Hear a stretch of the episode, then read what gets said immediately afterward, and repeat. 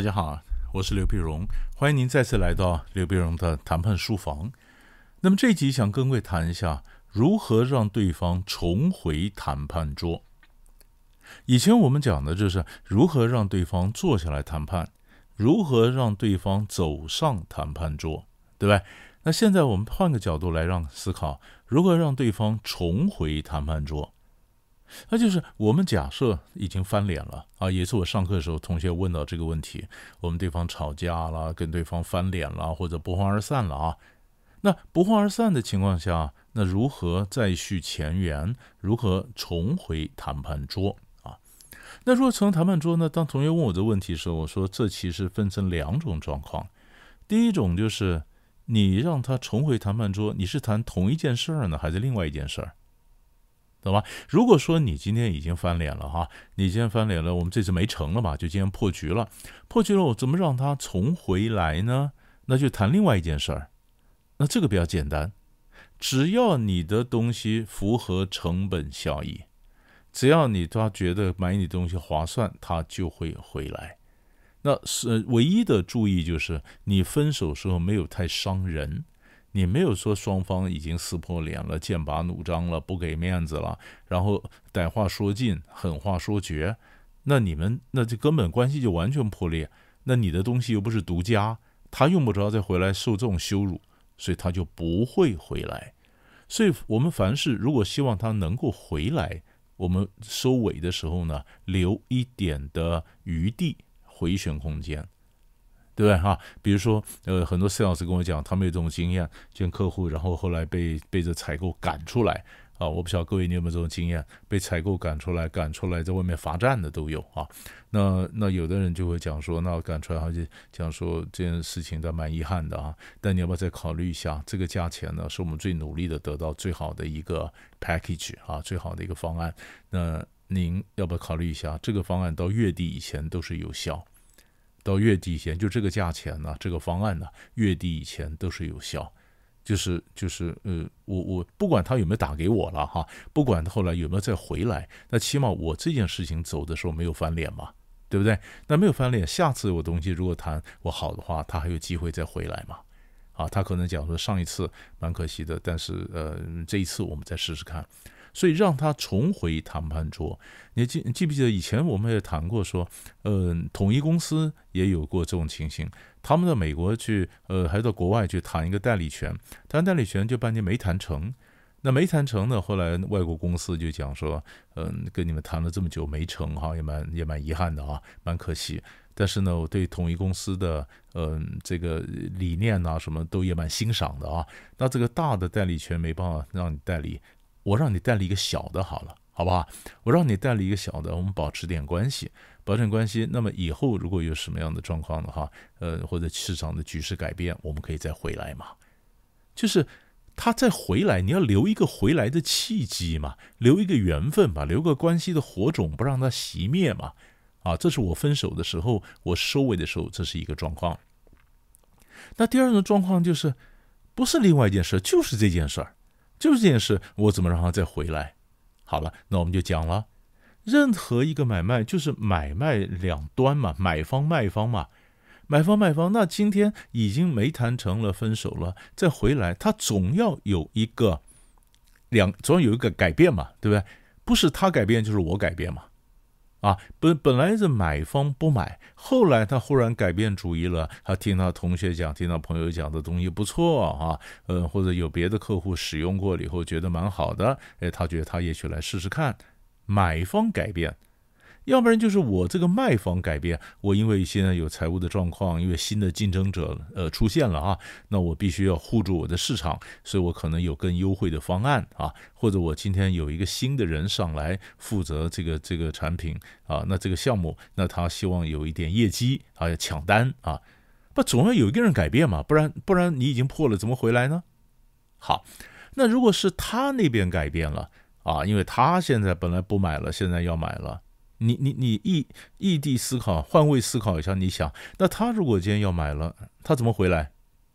对不对？你看，假如我今天是个客户，我本来都讲不买不买不买了啊，那我现在忽然改变了，我也想买，我会想说：天哪！那我现在想买了，我又再跑回去找他买，那多没面子啊！那那个买方他看到我又回来，他多得意啊，他多神气啊！那他开的价钱还会有优惠吗？他的价钱不是越开越高吗？对不对？我这样想想，我说干嘛呀？算了，不买了，无所谓了。反正很多东西也不是到那种不买会死的情况，对不对？好吧，那就不买了。所以你是个卖方，你要替我想啊，你要替我找个下台阶啊，你也替我找个下台阶啊。所以你还是要跟我保持接触。所以这就是我我们在谈判课上常讲，你要保持接触，不断发问。原因就是在对方改变主意的时候，你要给他提供个下台阶。你知道，你经常跟客户接触，说那您现在考虑的怎么样呢？那这个月考虑怎么样呢？对不对哈？那有那么有没有这时候呃觉得我们东西还不错呢？啊，比如随便随便这样讲啊。以前我以前我买个东西就这样子，那个 sales 我嗯就是经常经常碰到我，他就说老师，那你这个月考虑怎么样呢？我说不买。下个月又碰到我，那那这个月考虑怎么样呢？终于有一天，我决定我要买了。那我就说好吧，看你蛮有诚意的份上，呃，做生意也蛮辛苦的，好吧，那我就买。其实我那时候已经改变主意，我想买。